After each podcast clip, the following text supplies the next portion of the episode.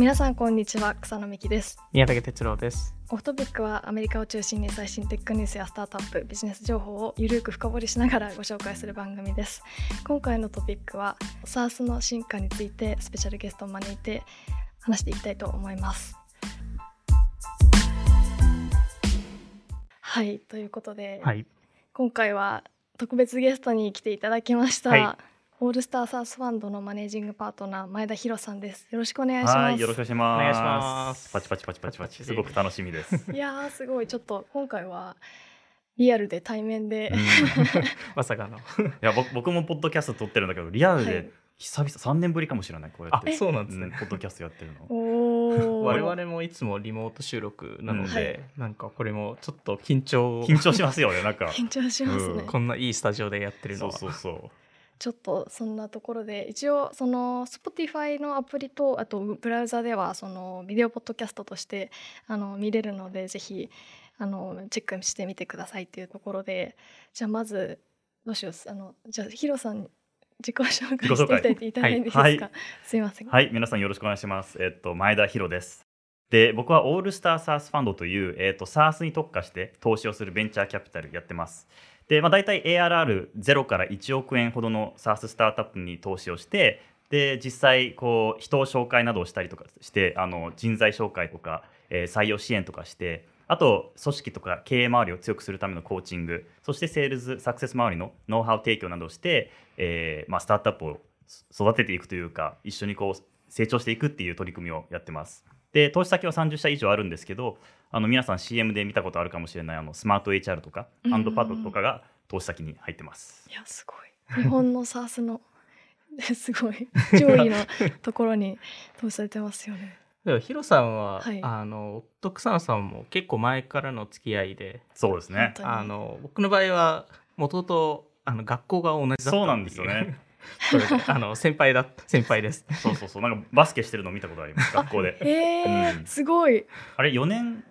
差があったっけ4年ぐらいですよねそうですよね。差が。うん。ありうん、なんで高校は被らなかったけどなんかそのなんかバスケやってる子がいるなと思って。でまさかこんなここんな業界でまた出会えると思わなかったそうですよね。ん。すごい、まあ、それであのデジカルにまあ、オンラボで一緒そうそうそうそう。になんか仕事しするとか、まあ、草野さんもそうですよね。そうですね。あのオープンネットワークラボっていうそうそうそう。あの前田博さんとデジタルガレージとうん。科学コムでやってたインキュベーションプログラムに姉が参加していて。そうそうエミちゃんがね、はい それで私が高校生の時にヒロさんに初めてスタートアップを教えてもらったっていう意味で本当にヒロさんがいなければ私ここに多分いないと思います。やいやいやいや。あのミキブログ覚えてます。あのなんかインタビューされてなんかすごい楽しかったです本本当にインタビューさせてもらったんですよ、うん。いやーここでまたお話できるのはね。本当に感慨深いですね。不思議なもんですね。そうですよね。まあでもそんな中ではい。あの、まあ、ヒロさんっていうとやっぱり SARS がめちゃくちゃ、あのまあ、理解知見もそうですしその海外にも投資して、まあ、日本にも投資している方なのでちょっと今回ちょっとオフトピックで SARS の話って実はあんまりしていない、うん。えーっていうのもあって、まあ、我々そこまで知見がないっていうのもあるので、うん。うんうんちょっと今回いろいろちょっと教えていただきたいなっていうところでぜひ。ちょっとはい。でその中で個人的に一番気になっていたのがこの SARS の進化っていうところでして、まあ SaaS ってもう何年ぐらい前からやってること？もう23年前とか1999年が、うん。まあ、セールスフォースが設立された年なんですよあね。ー。で、まあ、それがもう本当にこう SARS 元祖っていうか 本当にもう最初の SARS 企業みたいな感じですね。なんで結構、まあ、インターネットですと30年ぐらいの多分歴史ぐらいなんですけど、うん。まあ、インターネットが始めてから10年ぐらい経ってからこの SARS っていう概念が徐々に生まれ始めて、うん。まあ、その前はオンプレ型のものがあった、ものだったと思うので、まあ、そこのちょっと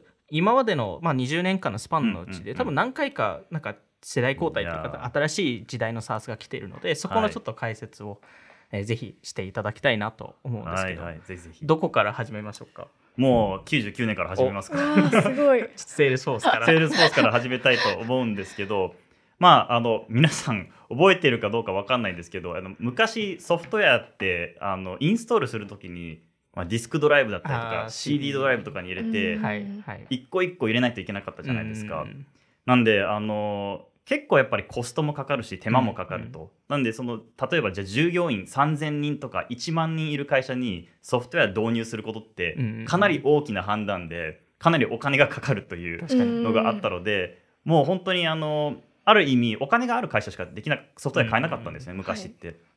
で、まあ、大体本当に最低でも1億円とか数億円単位で、えー、とソフトウェアを購入してでさらに言うとこうアップデートする時もまた CD をもう一回うん。こうもらって CD をまた入れ直してっていう感じなん毎回新しい CD が必要ですよね。そうそうそうそうなんで結構アップデートがすごくしづらかったし進化もしづらかったし、えーっとなんでしょう。ある意味、まあ、あの CD を買わせないといけないんで、うん。そのそのなんか課金モデルも結構その CD の売り切りみ売り切りみたいな感じだったんですよね。で、まあ、99年何が起きたかというともうこのクラウドが普及したんですね、うん。もう本当にあのインターネットを通じて情報をあの取得したりとかソフトウェアを使えるようになって、うんうん。であのさらに言うとあのデバイスそのと特にデスクトップ PC が普及したしたんですよね。なんで本当超昔だとねあの1人1台っていう時代じゃじゃなかったので、うんうんうん。なんか大体こう特定の少人数がメインフレームにログインして、あのまあいろいろこうアルゴリズムポチポチしたりとかするんですけど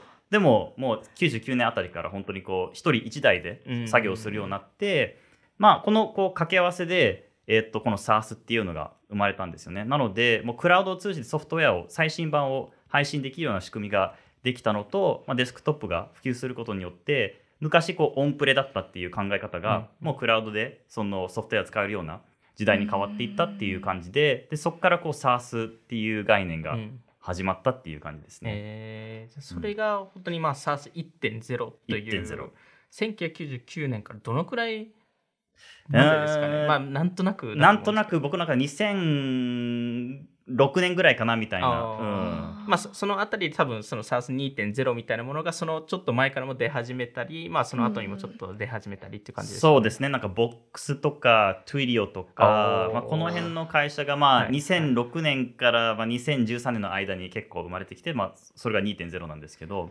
その2.0のその全全体の概念ってなどういうなんかその違うな何が変わったんですか？あもうえっと いろいろ変わったんですけど、うんうん。えっと、もともと1.0っていうのはあの、まあ、ある意味こうオンプレからクラウドに変わっていく時代だったので、えっと、売り方は変わらなかったんですよね。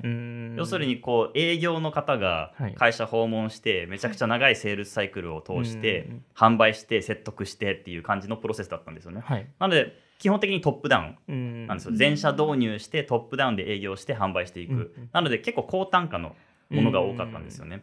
で2.0に何が起きたかというとソーシャルが普及したんですよね。ああはい。あなんで2006年とかもうねあ Facebook そうでしたり。Facebook、YouTube、うん Twitter とかもうとにかくソーシャルが、まあ、レレディットもそうですし、うん。ソーシャルが普及して、えっと、ソフトウェアの買い方とかソフトウェア知るきっかけが変わったんですよね。うん。でそうそう変わっていくことによってあの本当に小さい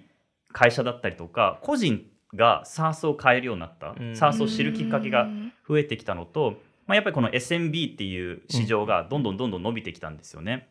でその中でやっぱこのあの SMB 向けの SARS っていうのを、えーすごく機会として生まれて、うん。本当に本当に効率よくリーチできるようになったんでこの2.0っていうのは僕は adoption の革命って呼んでるんですけど、うん。もうかっこいい。もうかっこいいでしょ adoption の革命なんですけど今までトップダウンで販売していた1.0をもうボトムアップで、うん。えー、と獲得できるようになるっていう。なんであの皆さんが使ってる Slack とか Zoom って実は1人とか2人から使えるじゃないですか、うん。なんで少人数から始められるうん低単価で始められる、場合によっては無料から始められるっていうのが、うん。まあ、2.0のうん。特徴で、でえっ、とまあ本当に事例で言うと本当 Twilio とか Notion とか Zoom とか Shopify とかが、あーまあ、はい。この2.0のカテゴリーに入っていくっていう感じですね。へえまあちょっと多分後々その3.0とかその次のところでも話すと思うんですけど、やっぱりそのそれこそまあセールスフォースだったり、まあ、特に Shopify とか個人的に思うんですけどこのどんどん流れによってどんどんビジネスモデル変えたりとかもしてると思うので、うん。これまあ2.0ボトムアップっていうのは、まあ、い今でもその戦略自体は使われてますよね。そのボトムアップ型のものだったり、まあ、あとはその product-led のものとかも使われていると思うんですけどやっぱ Slack とかがすごい個人的にはこのボトムアップ型で言うとすごい代表的だなと思います、いやー代表的だし革命ですね、うん。あの今まで SARS ってネットワーク効果があまりない言われてたんですよね、はいはい。なんでこう、ね、よくソーシャコンシューマー向けのアプリってこう人が増えれば増えるほど価値が上がるみたいなのうん。があんま要素としてなかったんですけどまあ、 Slack とか Zoom がうん。もう初めてこのコンシューマーっぽいネットワーク効果の要素をあー。B2B の世界でうん。作っていったのと面白いのがこれ革命的だと思ったのが Slack Connect。あああれはすごいですよね。今までってこの、えっと、SARS って1個の会社に確立するみたいな、うん。要するにこの会社の外ではコミュニケーションが発生しないやり取り発生しないっていうのが、まあ、基本的な SARS だったんですけど、うん。まあ、 Slack Connect によって僕は Off Topic の皆さんとあのココミュニケーション取れるし投資先とみんなつながることができて、うん。共有チャンネルを作ることができてこれもまたネットワーク効果なんでよね。ですすよねなんでもう僕ら投資してる先30社以上あるんですけど Slack 使ってるのが29社なんですよ。有料有料ユーザーとして使ってる29社でうん1社だけなんですよ。その無料としてなんか使い続けてるんですけど。なんでそれぐらいネットワーク効果強いあのプロダクトでなんでそれはちょっと革命だと思いましたね。そういう意味だと2段階のネットワーク効果ですよね、うん。そのあの社内でのネットワーク効果と、あとはその外部とつながれる、でしかもそれってその営業効果にもなるじゃないですか、うん。そのしあのスラックに導入してないところにスラックコネクトでつながりましょうみたいな感じにもなるので、まあ、やっぱりスラックっていうのはその2段階のあのネットワーク効果を生生んだのはすごい良かったなと思いますし、うんまあ、セレソースが買収する理由はまめちゃくちゃわかる。あ分かりますよね。めちゃくちゃわかる。もうあのちょっと残念っていうのも思うんですけど、そうですね。僕もあの実はだからあのスラック株個人で持ってたんですよね。そうなんであのもっとねずっと応援して持ちたいっていうあが感じだったんですけど、なんかまあスラックセールスフォセールスフォースに買収されて、まあ本当理解できますよね。うんある意味本当になんかこう会社の中に侵食っていう言葉はちょっとあの良くないかもしれないですけど、本当にもうそのどんどんどんどんいろんな会社、大企業も中小企業も、うん。あの個人のこう組織もそうなんですけどどんどんどんどん侵食していくネットワークを持ってるので,、うんうんでそれでこうタッチポイントを作れるじゃないですかその、はい。セールスフォース自社ああの会社っていう会社がスラックを通じてタッチポイント作れるので、うんうんまたそれで営業クロスセル、うんアップセルができるっていうなんか最強の GoTo マーケットな気がします。やっぱりセールスフォースほどやっぱトップダウンがめちゃくちゃうまい会社じゃないですか、うん。その営業部隊もうん。非常に優秀ですし、で、うん。ボトムアップ型のススラックをどっちも組み合わせるってやっぱすごいなと思うので逆にスラックとしてはそこが一番の課題だったんですけどそのいわゆるボトムアップでずっと成長していた中でそのセールス慣れしてなかったっていうのもスチュワートさんも過去に言ったこともうんうんうん。あると思うんですけど、その売却した理由っていうのはどどういうところにあると思います？いろいろあると思うんですけど、えっと、スラックの付加価値の一つっていうのが結構その、えっと、ミッションコントロールみたいな場所なんですよね。みんな結構例えば GitHub 連携したりとか、はい。Salesforce 連携したりとか、うん HubSpot 連携とかして、えっと、社内で起きている情報がどんどんスラックの中に集約化していくっていうモデルなんですよね。はい。でそれがある意味スラックが選ばれてる理由の一つで、うん。でうちの会社もそうなんですけどもあのとにかくあの他の SaaS プロダクトで何か変変更とか変化があった時に全部スラックに通知がとか行ったりとかしたりとか、こスラック内でコミュニケーションが発生するのでやっぱスラックとしては、えっと、できる限り深いインテグレーションを結構主流な SaaS プロダクトとやっていくっていうのが多分自分たちのポジションを強めていくと思うんですよね。はいでやっぱり Salesforce の存在ってそ無視できない。無視できなくてやっぱり深いセールスフォースとのインテグレーションとかアインシュタインとのインインテグレーションだったりとかまあいろいろあるのでやっぱそこがちゃんとできることによってススラックはより強いポジショニングを確立できるっていうのがまあ一つの理由なんじゃないかとは思ってますね。まあより連携を深めるためっていううそですねところですね。うんまあそれが2.0、まあうん。それが、あのでこれからその3.0、うん。まあもしくはその間うん。のフェーズに入ると思うんですけど、そこを今どどそれはえっとじゃあ2006年あたりから2.0が始まって、はい。どのまあい今も2.0の時代なのか、そうですね。ちょっと違うのかあっていうと。のーいやすごく際どいとこなんですけど今ちょっと2.5ぐらいかなと思ってますでえっと最近やっぱり無視できないのがやっぱフィンテックはい。のはい。絡み。うん。ででなんでフィンテックがこんなにこう、えー、と面白いかというとやっぱ,、まあ、やっぱり一つは、えっともともと2.0って SMB 向けの SARS が多いので、はい。うん。単価ってなかなか上げられないんですよね。うんでじゃあ単価を上げるためにやっぱお金の流れを抑えないといけない、うん。手数料だったりとか、まあ、お金を貸したりとか、うん。やっぱそういったところを抑え抑えに行くことによってアーパがどんどん高まっていって、はい。そのあの SARS2.0 の企業がどんどん強くなっていくっていううん。感じなので、やっぱりフィンテックを絡む SARS がものすごい増えてますね。うん。まあ本当に Shopify とかはものすごくね。あの Shopify の決済も多うん。分売り上げの半分ぐらいですかね。結構。今半分以上です、ね、半分以上ですよね、はい。ものすごくフィンテック会社です、フィンテック会社になってきてると。なのであのあのそうですね。ショッピングもそうだしスクエアもそうだし、うん。えーっとあとは、まあ、最近出てきている会社でいうとトーストっていうレストランに特化した SaaS も結構フィンテックの売り上げものすごく多いですし、うん。あとスクワイヤーっていう、えっとうん。整理店に特化した SaaS だったりとか、うん。サービスタイタンだったりとかやっぱそういった会社がどんどんこう決済とかフィンテックの方を付け加えてるっていう感じなのでちょうどこう2.53いくんじゃないかみたいな感じのペースかなみたいな感じ、じゃあまあ2.5がフィンテックを絡めるっていう、まあそれが最初例えば決済から始めて、それが後々まあレンディングでしたり、まあ、他のサービスもっていうところで逆にそのまあ Shopify Pay とかに関してはオフトピックでも過去に話したことがあるんですけど、うん。やっぱりペイにすることによってよりそのクライアント先とあのインセンティブが揃うっていうか、うん。クライアントが伸びると一緒に Shopify も伸びるのでそういうなんか要素もあるんですかね。そのいわゆるそよりインセンティブがクライアントとあの揃うっていう意味だと。まさにそれででやっぱりこうあのお客様が得られている価値うん。と比例してやっぱその課金体系がどんどんこうはい。増えていく形っていうのは一番理想的なんですよね。うんなので全く価値を得られてないお客様は全く払わない方がいいですし、うんじゃあ100億円の価値払ってるお客様はそれに見合った対価を払ってもらった方がいいじゃないですか。はい。でやっぱりそういったこう決済っていうのがすごく分かりやすい、うんもう流通総額なので。確かに。なので流通総額の何パーセントを取るっていうのをすごく分かりやすくその価値と比例した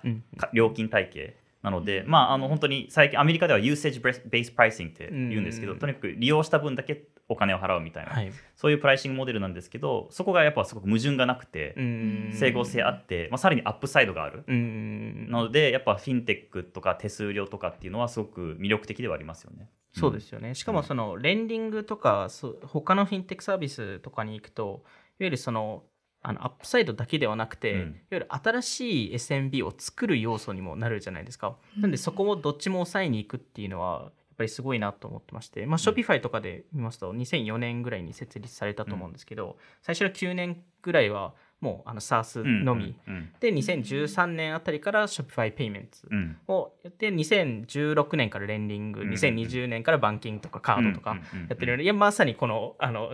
い、まあ、1.0、うん1.0、2.0、そうだね2.5みたいなところにちょうどいってるなっていうそうそう、ところですショッピファイ自身がね、その SARS のこう時代、進化とともに一緒に進化してるっていう感じで、でやっぱりそのお金の流れを抑えるっていうのは、あの結構お客さんにとってのすごくいいことで、うんうんやっぱりあの、ね、いちいちこう SARS のベンダーと決済のベンダーを分けたくないし、うんそのうん SARS のベンダーとその、えっと、資産管理のベンダーを分けたくないしみたいなところもあるので、やっぱり一気通貫で一一個のプロダクトであの一元管理できた方がお客さんにとってすごくありがたいんですよね。なんでやっぱある意味こうお客様にとってこうどんどん価値を高めていこうどうすればもっと UIUX が良くなっていこうって考えていった時にやっぱフィンテックをやらないといけないのは結構必然的なのかなと思いますね。まあ、アメリカですとそれ専用のサービスもそのエンベエンベデッドうんファイナンスっていう、あのまあそのフィンテック企業でその SaaS に埋め込めるような、うんうんうんえーものっていろいろ出てきてると思うんですけど、うん。日本ですとそこのトレンドって来てるんですかね。その今の日本ですとその SARS1.02.02.5 の中の2.5にまだ行ってるのかまだ2.0あたりなのか。えっと、ほとんどまだ1.0あのへ、えっと、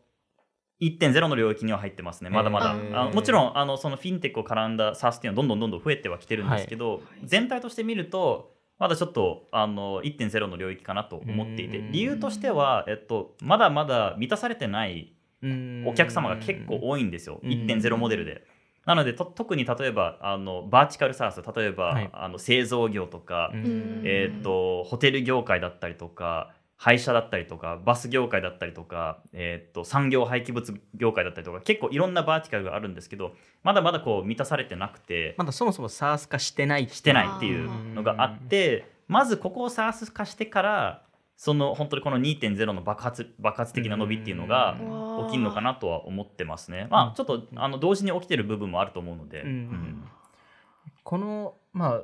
特にそのクラウド化の流れがすごい続いている中で、ただその全体的に見ますとクラウド化ってまだまだまだされてないっていう。え確かあのうんベネディクト・エヴァン,、うん。エヴァンさんうんうんのあの調査とかによると、えっと、エンタープライズ IT 予算のうん。10%から15%ぐらいしかまだえーそのクラウド化してないっていう話でただ同時にその SaaS アプリを使う数はすごい増えてるじゃないですか、うん今うん。場合によっては 100, 100個以上のアプリ、うん。増え使ってる会社もめちゃくちゃ多いので,、うん。でそうなるとそこの連携でしたりそこのそのワークフローの間のその SaaS と SaaS のワークフローの自動化とか、そういう需要っていうのが出てくるんですかね。間違いなく出てき出てきますね。うん。やっぱりあのやっぱりこういろんなところにデータがサイロ化されていって、うん。やっぱこのデータを連携することによってまた新たな価値を生み出したいですしあとワークフローもシームレスがいいじゃないですか、はい、なんでなんかうん。いちいちこの林業を上げてな別のアプリでまたなんかまた林業を上げてまた別のアプリでまた別のことをやるのって なんかこうめちゃくちゃ面倒くさいじゃないですか。だからやっぱみんなこうもう1個のこう UI と UX1 個の画面で簡単にシームレスにうん。1個のワークフローできた方が簡単なのでか結構やっぱ、まあ、ザピアだったりとか、うん。まあ、オクタだったりとか、はい。こう連携を軸にした SARS っていうのが結構出てきてますね。そんな中で、そのあちなみにその2.5の後のさ3.0っうん、ていうのはどういうそのフィンテックの次の領域ってなりますね。何なんですか、いやいろいろまだはっきりとはしてないんですけどその中の一つが僕はオーテオートメーションだと思うんですよね。はいあはーであのアメリカではヘッドレス SARS って言うんですけど、まあ、要するにこうインターフェースを持たない SARS、EC でも同じ概念があるそうそうそうそうはいはい。で基本的にもう裏側のでの複雑な仕組みを自動化するっていうのがあってであの僕が前職で投資した先でロブっていう会社があるんですけど、はい。はいこれって印刷と配送を API 化するんですようね。ん。でうん印刷と配送業務って結構まあ面倒くさいじゃないですか。まずあの印刷会社選びます。でいろいろし指定して指名しますで印刷した後に今度はじゃあ配送業務に持って行って、うんえっと一個一個こうアドレス入れて一個一個配送しないといけないんですけどすごく面倒くさいんですよねその,、うん。あの業務として。それを一個の API でできちゃうっていう、うん。なんでどこで印刷されるかはもう知らなくていいと、うん。無視していいと。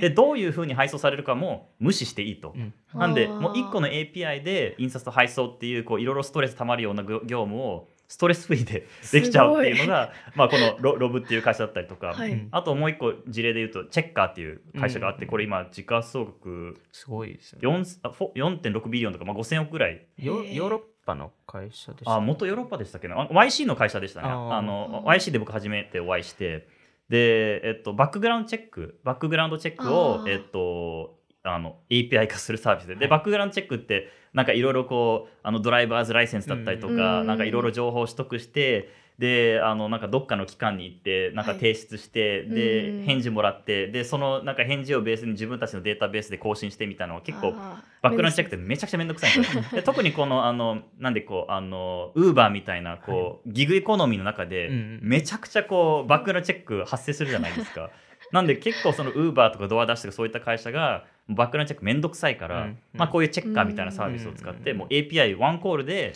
もうそのめんどくさいこう機関まで足を運ぶみたいなそういったことをやんなくてももう全部できちゃうっていうのが、うん。まあ、チェッカーっていうサービスなんですけどなんでなんか結構本当に面倒くさいと思う複雑だと思ううん。考えたくもないっていうやつをうん。API 化するっていうのが、まあ、この3.0うん。ヘッドレスサースの時代のなんか流れの一つなのかなとは思ってますけど、まあ、あくまでもそれが一つだと思います。はい、なんでそれ以外のキーワードだと？そうですね。あの例えばハードウェアとか IoT っていうのも、えっと、いよいよ本当にこう活躍し始めてるっていうのがありますね。えー。でやっぱあの代表的なサムサーラっていう会社があるんですけど、まあ、ものすごい成長成長率をあの実現していてで例えばあのなんでしょうトラックとか、うん。えー、と大きなそのインダストリーのヘビーマシンのメンテナンスをうん。こう IoT デバイスつけることによってもう簡単にこうそろそろメンテ必要ですよとかうんあちょっと温度調整間違ってますよだったりとかあの位置がおおかしいですよだったりとかそういったこうアラートを出してくれる。なんでそういったこう IoT がこう本当にこう活躍し始めてるうん。ユースケースが増えてるので、なんか3.0っていうのはなんかもしかすると組み合わせなのかなっていうのは過去のいろんなものの組み合わせとして、でですね。それを例えば自動化したりとかその、えーソフトウェアとハードウェアを組み合わせるそうそうそうそうそうそう。えー。もしかするとブロックチェーンもも何かあるかもしれないですしだからそういったうん。多分なんか組み合わせがこの3.0で起きるんじゃないかとは思ってます。ね。ん。まあ、そこの、まあ、特にその自動化でしたり、うん。やってる中で、まあ、いろんな SaaS ツールを使う中で、まあ、いろいろ使うほどなんか結局例えばマイクロソフトでしたり、うんうんうんなんかそのバンドルサービスを あのそれこそ過去にあの我々もそのマイクロソフトの強,、強さについて話した時に、まあ、ノーションのあの、はいはい。あのコピーを作ったり、うん。えーしてたタイミングでもあったのでまあそのノーションを一つ払ってで例えばエアテーブルも払って、うん。でなんか他のサービスも払う払うより全部マイクロソフトの36個のパッケージを買った方が、うん。まあそのテクリテラシーが高い人にとってはノーションの方がいいあとか、エアテーブルの方がいいっていうのはあると思うんですけど、結果マイクロソフトがよりマスのマーケットを取ってしまうんじゃないかっていう恐れがあると思うんですけどそこについてなんかどう思います？いやもうマイクロソフトマジ強いです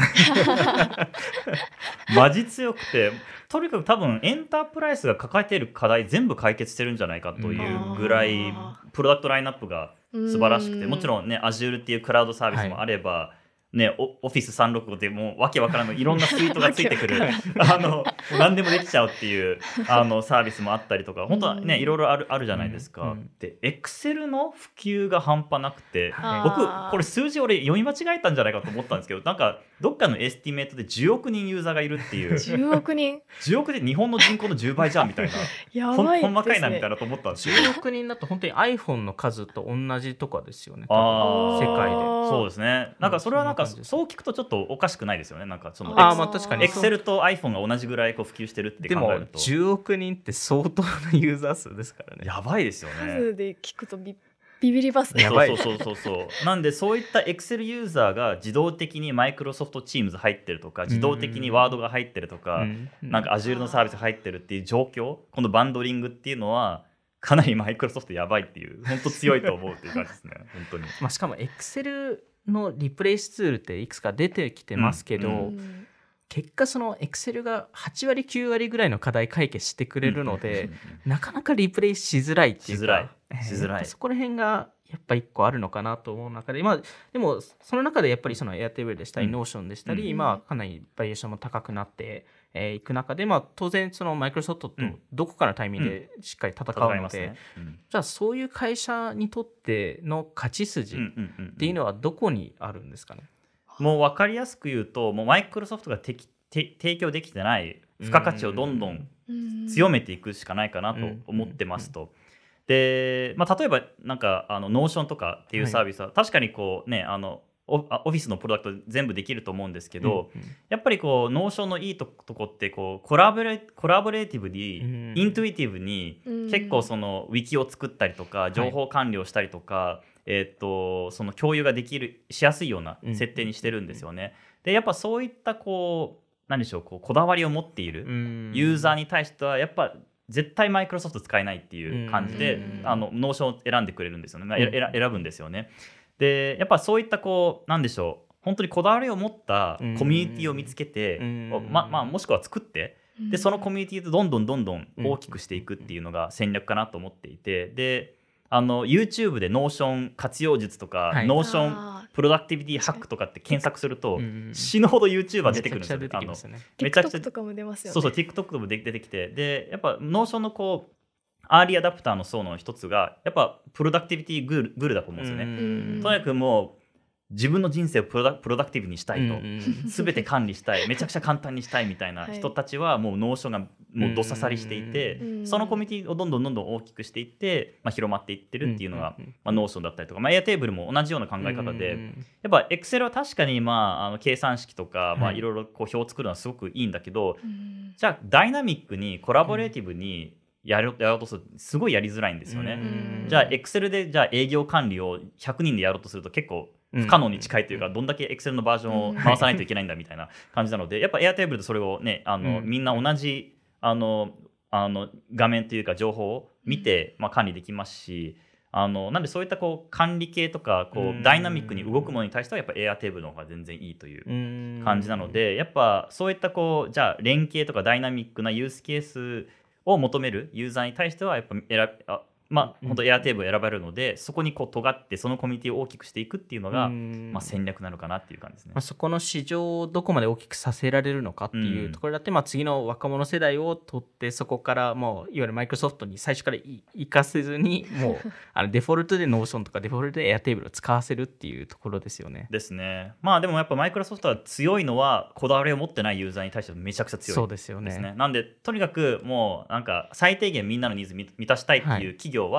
まあ、マイクロソフトを使うと思います。うん。もうめっちゃ簡単だし、安いしもう何でもあるしみたいなうん。感じなのでやっぱもうなんか複数のベンダーじゃなくて1個のベンダーで全部ソリューション解決したいってっていう企業様はマイクロソフトがもう本当に best best fit のあのプロダクトででこだわりを持ってなんか本当に何かこうこだわりを持ったやり方とか進め方をしたいとこは、まあ、そういった Airtable Notion とか別のサービスを使ったりとかするって感じですね。そこは全体の市場を見て、うん今ですと大半の企業はもう少しマイクロソフト寄りじゃないですか、うんうん。もう少しどうでもいいっていうか、うん。まあなんとなく解決すればいいっていう形だと思うんですけどそれって後々変わるんですかね。より多くの企業がよりこだわりを持ちたいとかその特にソフトウェアにか関して。でそうすると、まあ、もしかしたらその他社がマイクロソフトよりその、まあ、力を持てるかは分かんないですけど、まあ、よりそのマイクロソフトがもうこれだけ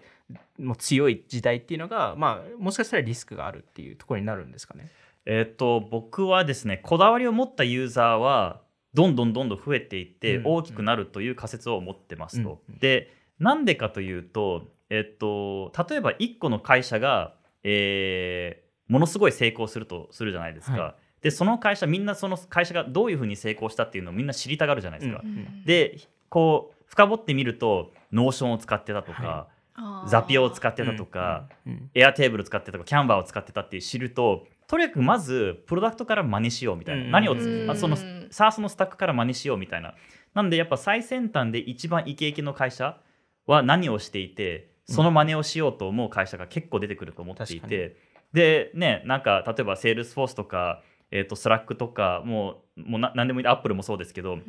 やっぱこう先端に行ってる会社ってこだわりが強いんですよね、うんうん。ワークフローとかやり方に。うん。で絶対そういった会社はマイクロソフトだけでは満足してないと思うんですよ。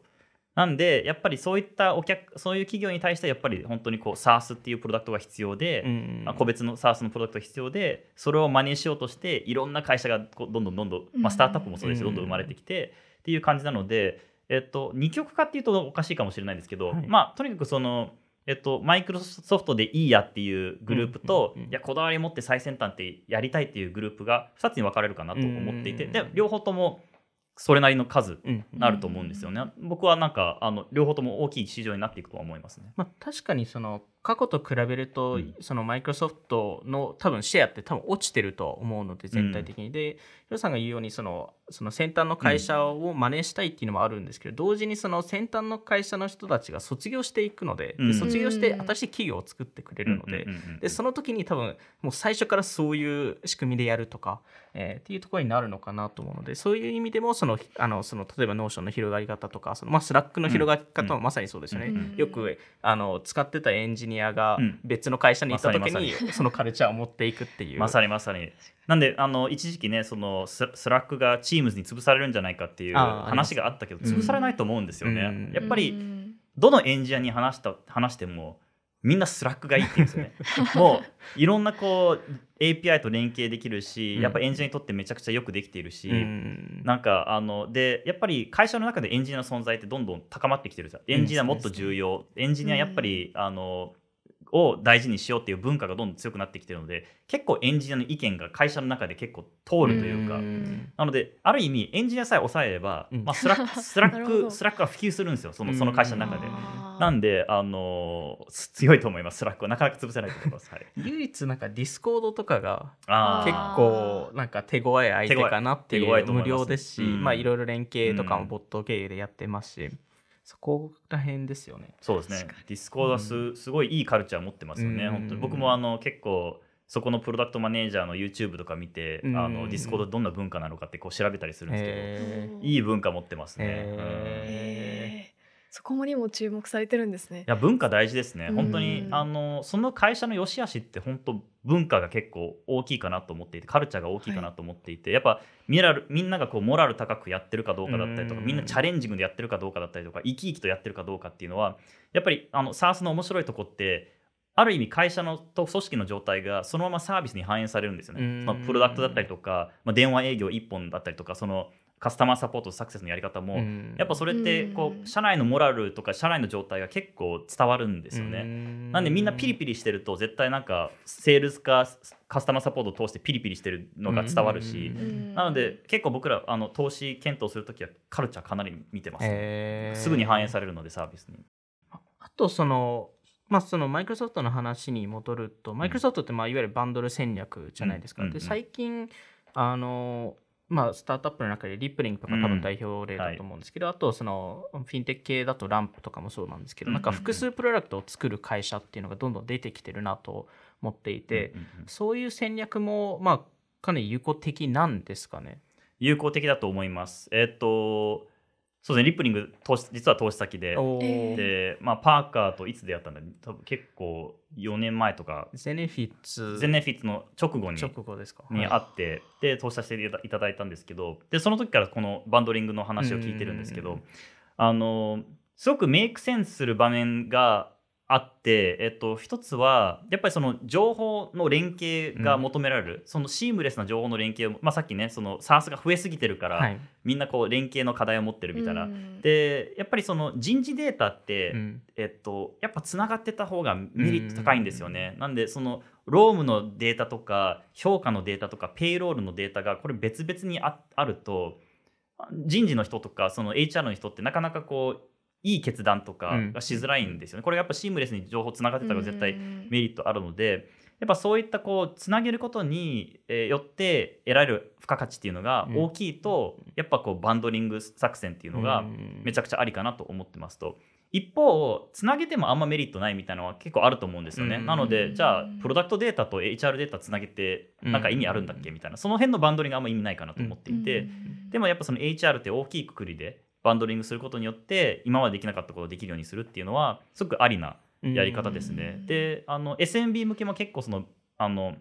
バーティカルのバンドリング化って結構出てきていて、はい。まあ、トーストとかあのレストラン向けのトーストとか、えっとえっと、あの理髪店向けのスクワイヤーとかも結構いろいろバンドリングしてるんですよね。うんその決済、えっと、あの予約管理あのあと従業員の支払い、うん。あと、まあ、バンキングじゃないですけど、まあ、それっぽいあのあのあのあのプロダクトとかも出してたりとかしていてやっぱねその店長とかから見るといちいちいろんな SaaS プロダクト入れたくないじゃないですか、うん。決済はす、ね、このこのサービスで予約管理はこれでとかって結構分けたくないんで、うん。とにかく1個のサービスでバンドリングして使いたいっていうニーズがあるのでやっぱそういったこうバンドリング化そういった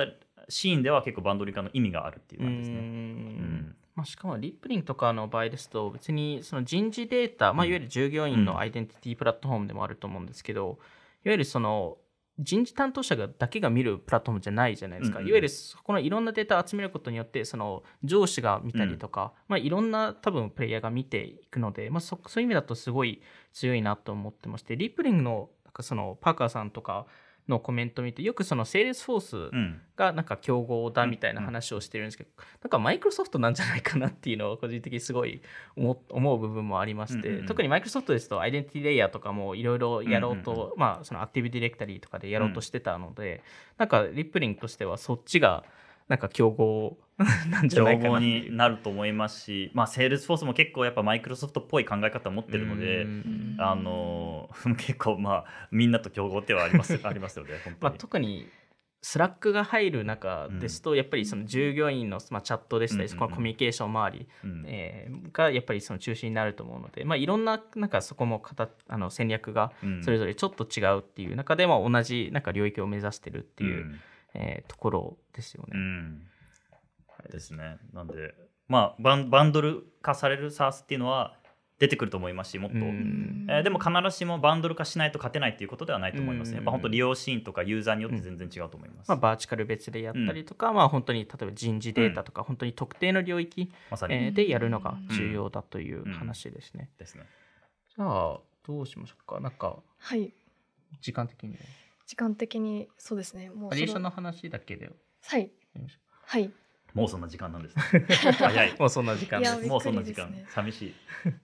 えっと、じゃあちょっと最後に、はい。あのまあ、今の SARS のバリエーション、うん。えーの話を、まあ、全体の市場としてはあのその上場市場は悪化、うん。えーまあ、去年のピーク去年の10月、11月ぐらいのピークから、まあ、だいぶ落ちてますと。で、えっと、GAFA がいなければ多分 SARS って結構平均的に見るとかなり下がって、うんかなり下がってまい。ているんですけど、ただ同時にその過去10年間とか15年間ぐらいの平均値を見ると、まあ元通りに戻ったっていう、うん多分考え方もあるんですけど、うん。ヒロさんとしてはどういう見方を、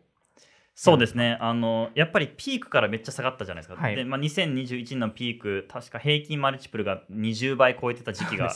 あったと思うんですけど、えっと、今多分8倍切ってたりとかするんですよね。うん。であの、まあ、だいぶ差ができ出てきてますと。うんで個人的には、えっと、コロナ中のマルチプルは異常値だったんじゃないかとは思っています。えっと、やっぱりこうリモートワークがすごい普及したりとか DX が普及したりとか、まあ、もちろん金金利金利とかあと金融緩和がいろいろこう同時に起きたので、えっとまあ、それでやっぱこう SaaS のマルチプルがめちゃくちゃ上がったとは思うんですけど、一方、えっと、今は下がりすぎかなと思ってます。うん。で、まあ、理由としてはあの、まあ、あこれからねたくさん決算出ると思うんですけど、はい。あの SaaS 企業の決算出ると思うんですけど少なくとも第1クォーターのみんなの発表すごい良かったんですよ。めちゃくちゃうんポジティブで上方修正してる会社もあれば、うん estimate 超えてる会社もあれば、うん。えー勢いが止まってないというかあの、うん全然減速してないっていう感じなので、やっぱまだまだ SARS はこれから普及するしまだまだ加速するっていう傾向がかなり多いんですよね。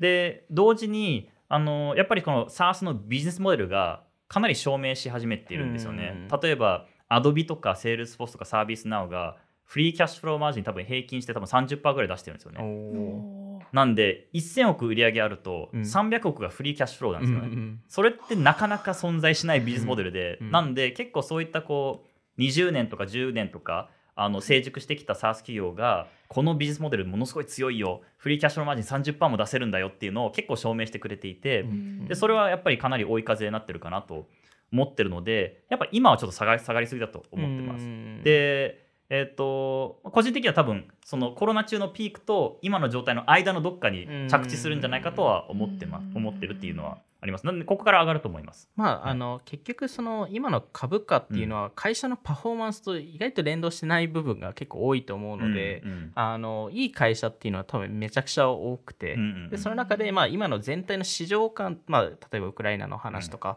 そういうのも全部含めて、えっと、全体で下がってるっていう話でもあったり、まあ、あとその,、あのアメリカの政府の,、まあ、ね。あの利率が上がるかどうかとか、うん。えーそういう話もあるので、まあ、そこが、えっと、ベースになってしまっていてなんで、まあ、株価ベースで見るっていうのは、まあすあのまあ、VC としてはそのレーターステージのバリエーションに多分一番影響を与えるっていうところ、出ますね。えーでただ同時に、まあ、全体的に見るとアーリーステージのバリエーションって上がっていると思っていてうんうんうん。そこは SARS でもそうなんですかね。レーターステージが下がって、うん。アーリーステージが上がってるっていう感じですか？あそそんなことはないですかね、うん。えっとまあ、僕は基本的に日本中心に見てるんですけど、はい。あんまり変化は見てないというか、うん。あのアーリーステージは去年と同様みたいな感じで、えーまあ確かにでもレーターはやっぱり株式上場のマルチプルにちょっと引っ張られてるって感じですね、うん。なんで同じような会社が、まあ、25倍ぐらいのマルチプルで調達した会あのかあの会社が、まあ、多分今の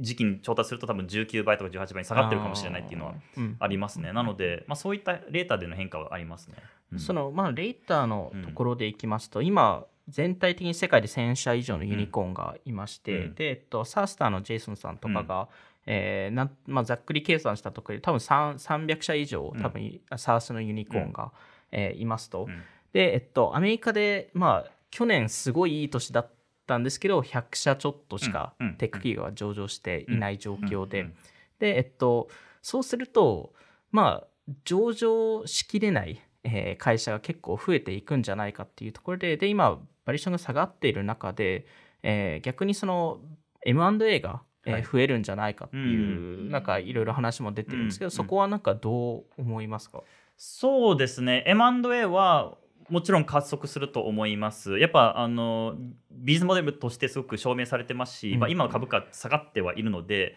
買う側にとってはすごく買い時なまあ、ただ、買う側も下がってるんで。まあそうですね。なのでうん。あのなんでやっぱ PE ファンドとかそういったところは結構あの買いに行ってるっていうのはありますねうん。最近の動きとして。えっ、となのでそうですね。M&A は加速するとは思いますと。でそうですね。あのやっぱその直近のラウンドをどれぐらいのマルチプルで調達していてその成長率とうん。バーンレートはどれぐらいなのかによって、うん。だいぶその上場できるかできないかって見えてくるかなと思ってますと、まあ、例えばなんですけどじゃあマルチプル100倍で調達して、えっと1年後に上場するとするじゃないですか、はい。で今のマルチプル中央値10倍だとするとじゃあ1年で10倍ぐらい成長しないといけないじゃないですか。ね。うん。例えばじゃあそれが2年先になりましたとじゃあ100倍のマルチプルで調達って2年後に上場しますと。でマルチプルその時のマルチプル10倍だと想定するとじゃあ毎年、えっと3.5倍ずつ。成長しないといけないので、うん。なのでやっぱりこう調達時のマルチプルと次回の調達なのか次回のそのエグジット機会の推定マルチプルと、まあ、実際ランウェイトとバーンレートとグロースレートがどれぐらいあるかによってそのハードルを超えられるか超えられないかっていうのが出てくるので、うん。まあ会社によっては結構厳しい状況になる会社も出てくると思うし、まあ、実際ねレイオフも結構そうですね。あのシリコンバレーで起きてるのでやっぱその高いマルチプルついてるってことは高い期待値があるので、うん。あのその期待通りにいってない会社は結構そのレイオフとかダウンラウドとかは起きると思いますね。なんで、まあ、クラフトベンチャーズのデイビッド・サックさんも言ってたように、そのいい、まあ、市場のタイミングではグロース、うんグロース、グロース、うで、えっと、いい時じゃない時はグロースと、えっと、何でしたっけバーンマルチプルか。バーンマルチプルですね、うんえーを気にしないといけないっていう、えーところだったと思うので、でまあちょっと一番最後にまあそのヒルさんの場合ですと、もちろんアメリカにも投資をしてるんですけど、にまあ、かなり日本でも、うん。えー投資、えーしてますしその、まあ、最近なんかフォーブスの、えー去年のフォーブスの記事ですかね、えーっとでその次のまあそのユニコーンっていうか、うん。そのエンタープライズ系のユニコーンが、まあ、結構アメリカうん。以外からも出てくるんじゃないかっていうところで、うん。まあ、それこそ J フロックとかイスラエルうん。ですし、ポストポストマンとかバンガロールですし、うん。えーブラウザスタとかインドとかうん。も結構出ている中で、そこのシフトも今後かなり出てくると、えー思いますか？思います。思う思うあ思います。はい。あのやっぱりこれ SaaS の普及っていうのはどんどんどんどん加速していくと思いますし、まあユニコーンの定義にもよるんですけど、あの例えば日本の場合ってユニコーンになる前に上場しちゃうとかっていうのは結構多いんですけど、じゃあ ARR100 億イコールまあ保守的に見て1000億だと見たときに、えっとやっぱ ARR100 億のポテンシャルの会社とかポテンシャルの市場って死ぬほどあるというかものすごいあるんですよね。うんまあ、日本でも ARR100 億超えてる SaaS 企業って56社ぐらいあってねマネフォとかフリーとかうんラックスとか、えっとそういった会社が存在しているのでやっぱまだまだこれから日本だけでもそのうん ARR100 億超える会社ってうん増えると思ってますと。でもちろんインドとかインドネシアとかイスラエルの市場もかなりそれもねあの大きいですし、まあ、さらに言うとやっぱグローバルさ Day1 からグローバルを言ってる会社って特にインドとかイスラエルとか、まあ、ヨーロッパ系のあのスタートアップもそうなんですけどやっぱ Day1 からグローバル行ってより大きな市場を狙いに行くっていう機会がどんどん増えてきてるので、やっぱまあ AR100 億いける機会ってたくさんまだまだあるなっていう感じはしますね本当に。まあ、うん特にそのクラウドの普及率とかを見るとまだまだなので、うん。まだまだまだ。まあ、少なくともまあ少なくとも多分5倍から10倍ぐらいのあの今今のそのクラウド普及率だけを見ても、えーあの上がることができるのでプラスいろんなバーチカルでしたりいろんな国、えー別でも出てくるっていうところですよね。そうですねあの日本とアメリカ比較したときにあの、えっと、ソフトウェアスペンディングの、えっと、確か4割ぐらいアメリカは4割ぐらいが SaaS なんですよ。ソフトウェアうん IT スペンディングじゃなくてソフトウェアスペンディング。はい、の4割ぐらいが SaaS なんですけど、えっと、日本は確か10%もいってるかいってないかなんですよね。じゃあそこだけでもそこだけでも、も日本は多分4倍とかうん。5倍いけると思うんですまあよ。4倍で今のアメリカのレベル、今のアメリカのレベル今のアメリカのレベルですね。うん。であのもちろんいいろんなこう指標はあるんですけど確か、えっとベッセマーは2032年には、えっとソフトウェアスペンスペンディングの9割以上が SARS になるって予想を出してるんです9よ、ね。割。9割ほぼ。ほぼ。ほぼ全てのソフトウェアスペンディングが SARS になるとベッセマーは言い切っていて2032年ですね。なんで今から10年ぐらいですね。うん。なので、えっと、そう見ていった時にまだまだこう明るい未来が あるんじゃないかと僕は思ってますって感じで。はい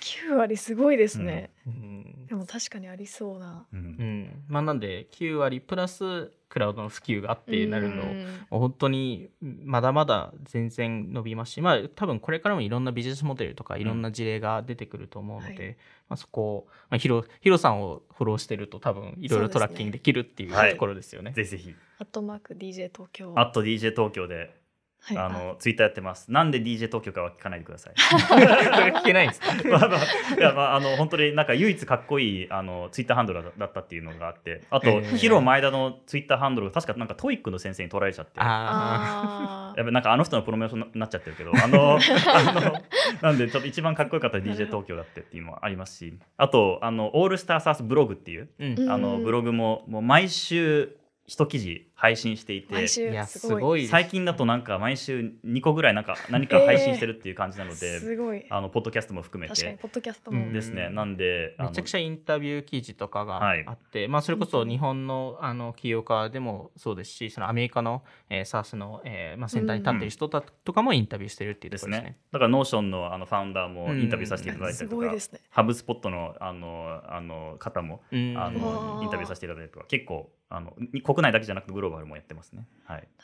じゃあちょっとあのヒロさんのポッドキャストも概要欄に貼っておくのでぜひチェックしてみてください。はい、ぜひ。はいということで今回も聞いていただきありがとうございました。ヒロさんもありがとうございいました。やこちらこそありがとうございます。はい楽しかったです。オフトピックでは YouTube ニュースレターでも配信していますので気になった方はオフトピック JP のフォローお願いします。今回の収録は、えっと、動画は Spotify のアプリとブラウザでも見ることができます。で音声は、えっと、通常のポッドキャストとかあと YouTube でも聞くことができます。あ YouTube ではちょっとだけ聞けます。はい。で、また Spotify で10分でわかる最新テックニュース、バイスも更新しているので、ぜひチェックしてみてください。それではまた次回お会いしましょう。さようならさ。よなら。さよなら。